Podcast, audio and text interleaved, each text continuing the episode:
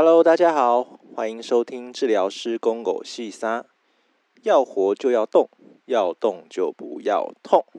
你今天运动了吗？我是铁人物理治疗师小梁。那疫情发展到现在已经超过两个礼拜，但还是不能掉以轻心。那有在运动的朋友们，还是先忍忍，可以的话就在家里动一动。像我最近，呃，就会把脚踏车架上训练台，踩踩训练台，或者是爬爬家里大楼的楼梯。那有些人就会问说：“哎，不是有人说爬楼梯会伤膝盖吗？”那我们今天就来讨论一下这件事情。膝盖是支撑人体最重要的构造，那我们可以自由的活动、伸展，包含站、走、跑、跳等等，都会用到膝盖。那形成膝盖的结构包含了骨头、软骨、肌肉、韧带跟肌腱。其中任何一个部分出现问题，都可能会影响到膝盖的功能。什么状况下会出现问题呢？有三个。第一个是急性外力造成的受伤，这个是膝盖最常见的问题，通常是一个直接的外力去撞击膝盖，或者是扭转膝盖。比如说跑步的时候跌倒啦，或者是运动的时候，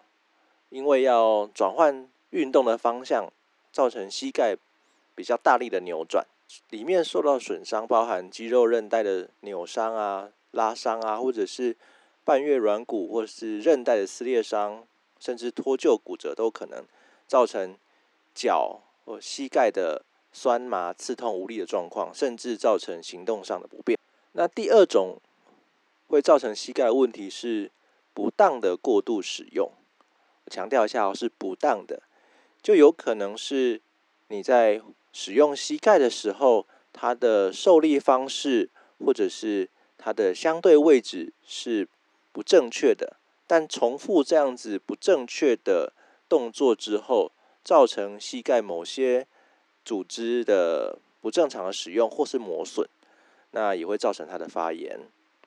那第三种是其他问题，就是因为疾病引起的，像痛风啊、贝克氏囊肿啊。或者是蜂窝性组织炎啊，或感染，都有可能会影响到膝盖。那撇除掉第一个跟第三个问题，我们来讨论一下第二点，就是不当的过度使用。什么叫做不当的过度使用呢？那我们从字面上的意思分成两个层面来讲，第一个是不当，第二个是过度。那过度的部分比较能够想象，什么叫过度？就是你在使用它超出组织本身可以负担的极限，就有可能造成损伤。譬如说，我们今天的训练量是针对十公里去设计的，但突然间要你去跑一场半马，那有可能不管在骨头的强度、肌力。还有软组织的强度都没有办法顺利的完整的去完成这场比赛，那就可能造成不管是可能是软骨的压力会比较大，或者是肌肉会有一些拉伤等等。大家应该都有这样的经验，就是在训练量不足的时候去参加一场赛事或者是活动，那隔天可能就会发现，哎，怎么膝盖这边觉得热热胀胀的，甚至。走路啊，上下楼梯都会觉得有点不舒服，这其实就是一个现象，一个征兆，说，哎，我们的强度、组织的强度还有训练量是不足以让我们去完成这样子的活动或赛事。这也出现在，呃，可能跟朋友在讨论，明明就报同一场赛事，但是怎么有些人隔天好像有跑跟没跑一样，那有些人隔天啊连走路都一跛一跛的。那如果重复这样子的累积，不正常的使用哦，就是过度去使用它，就会造成一些膝盖的损伤。但换个角度想，我们的训练本来就是要去挑战身体的极限，但是我们在训练的时候，在训练计划的拟定，会去设计让身体去体验超出原本身体极限一点点的这种强度。让损伤的控制、风险的控制在一定的范围内，那身体才会因为这样适应这样子的强度而慢慢变强。包含我们的心肺功能啊、肌力啊，那软骨的状态啊，其实都是这样。所以我们常会说一句话：没有奇迹，只有累积。其实我们的运动强度就是这样慢慢累积起来的。啊，非常不建议去挑战超出自己身体极限太多的活动，比如说，嗯，练不够去就去报了一场全马，那其实对身体造成的伤害会蛮大的。除了强度超出身体能够承受的状态太多的状况以外，还有一种就是疲劳的累积。那我这边，我刚好前阵子刚好看到一个。美国一个狂人，他连续一百天去完成，每天都完成一次二二六。虽然他有撑下来，但是我不知道他身体状况怎么样。但一般人不太可能说连续的这样子去完成高强度而且时间很长的运动。呃，以跑步来讲好了，早期很多教练或者是训练的人会强调说，哦，我们要讲跑量要多少多少，但是。这个跑量的计算是需要一些精密的研究，并不能说哦，今天我们的月跑量到三百公里，那就可以达到什么样的成绩？因为这个跑量的增加是随着身体的强度还有你的训练状态去做调整，并不并不是说，诶，我们只要月跑量达到三百公里就可以达到什么样子的成绩？那如果今天一个原本月跑量只有五十公里的人，突然下个月跳到三百公里，那这个人脚不受伤也很难。那第二个部分呢，我们来讨论一下不当的过度使用。那不当除了刚刚讲说超出我们身体的极限去强迫去使用它之外，还有一种可能是因为我们的受力的方式还有位置是有问题的。大家有空可以观察一下身边人走路的样子或跑步的样子。有些人在走路跑步的时候，他的膝盖是会有点往内夹的。如果从背后去看，你会发现他两个膝盖好像走路的时候快要交叠在一起，甚至都都要打架的感觉。那在跑步的时候，尤其是跑到后段，很容易出现两个膝盖内侧互相摩擦的状况。这个其实就是一个不正常的受力方式，去造成膝盖的一些问。因为有些肌肉比较美丽，有些地方是比较紧绷，造成骨头的排列也是有问题的。那状况比较轻微，可能就是只是有一些小拉伤；但严重的话，因为骨头长时间不正常的扭转，但是因为膝盖又是一个活动量很大的关节，那就会造成关节内的软骨半月板。会有一些不正常的磨损或发炎。那早期在讲，呃，跑步伤膝盖啊，爬楼梯、爬山伤膝盖，骑脚踏车伤膝盖，其实大部分都是因为整个受力是不正常的。尤其是现在现代人，因为工作形态的关系、生活形态的关系。坐着的时间会比较久，那让我们臀部一些控制股骨外转的一些肌肉长时间被拉长，变得比较没力。我们在使用它的时候，直立的时候或运动的时候，膝盖是比较偏往外转，就是也是股骨往内旋的一个状况。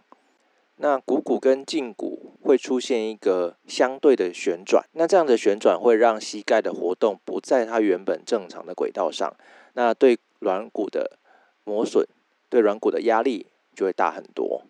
那时间累积一久，就可能变成软骨磨损退化，就是常见的退化性的膝关节炎。那最严重的话，就是需要开刀换人工关节了。所以建议，如果有出现呃膝盖在日常生活中的活动或者是任何的运动有出现膝盖的问题，我会建议你。到诊所或医院找医生评估，然后再找你信任的物理治疗师，再做一些动作姿势的评估，找出最确切的问题，看哪边需要修正，哪边需要加强，甚至有配合的运动教练，可以请他们设计相对应这些比较弱的肌肉的肌力训练，让我们在使用上能够更平衡，能够用更久一点。另外，我再提到，其实国外有在做一些研究。其中我之前看到一个，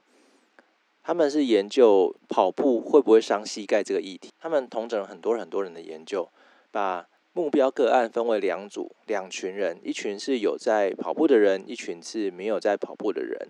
那经过很长一段时间以后，去观察，发现有在跑步跟没有在跑步的人，他们的膝盖出现退化性膝关节炎的几率其实是差不多的。那再从中去看一些比较细的数据，发现有在跑步的人，反而他的软骨的健康程度会比起没有在运动的人还要好。那为什么会出现这样的状况呢？不是说过度使用可能会造成膝盖磨损吗？那除了我们刚刚讲到，就是可能跟骨头的排列、你的受力方式有关系以外，其实膝盖的关节腔内是没有什么血管的，它的养分跟废物的代谢都是靠我们的关节活动让这些东西可以代谢。就像一个海绵里面是水，但是你不去动它，放着不去管它，它就会脏掉、会臭掉。但是你如果把那块海绵拿到水下面去冲、去挤压、放开、挤压、放开，这个海绵就会维持比较干净的状态。哦，所以有一些老人家的观念说：“哦，我现在膝盖退化，不能动啊。”其实这样子的不能动，可能会造成他的膝盖退化更严重，因为膝盖本身它的代谢变很差，因为没有活动，那它的发炎物质也比较容易累积在膝盖里面，没有办法散出去。那养分补充的部分也会不够。像我以前在医院都会建议患有退化性膝关节老人家，请他去踩固定式的脚踏车，但是我会去注意一下他的膝盖的受力状况。还有膝盖的位置哦，不能让它往内夹，也不能开往外开太开。那得到的反应都是不错的。好，那回到一开始提到的，呃，爬楼梯会不会伤膝盖？爬山会不会伤膝盖？那这个问题，我想刚刚已经都解释过了。所以我现在因为不能出去，还是会选择像骑脚踏车啊，然后在家里骑脚踏车，还有爬楼梯来当成是选择性的训练。因为自己会控制好自己的运动的姿势，让我自己比较不担心发炎啊、退化的状况。那当然，大家如果有任何问题，其实都还是可以私底下询问，或者是去找你信任的运动医学科的医师，或者是运动相关的物理治疗师，我相信都可以为各位找出解答。如果有问任何问题的话，欢迎私讯询问，也可以留言在留言板里面。啊，我们节目还是需要大家的帮忙推广。感谢大家，那我们节目就到这边，我们下次见喽，拜拜。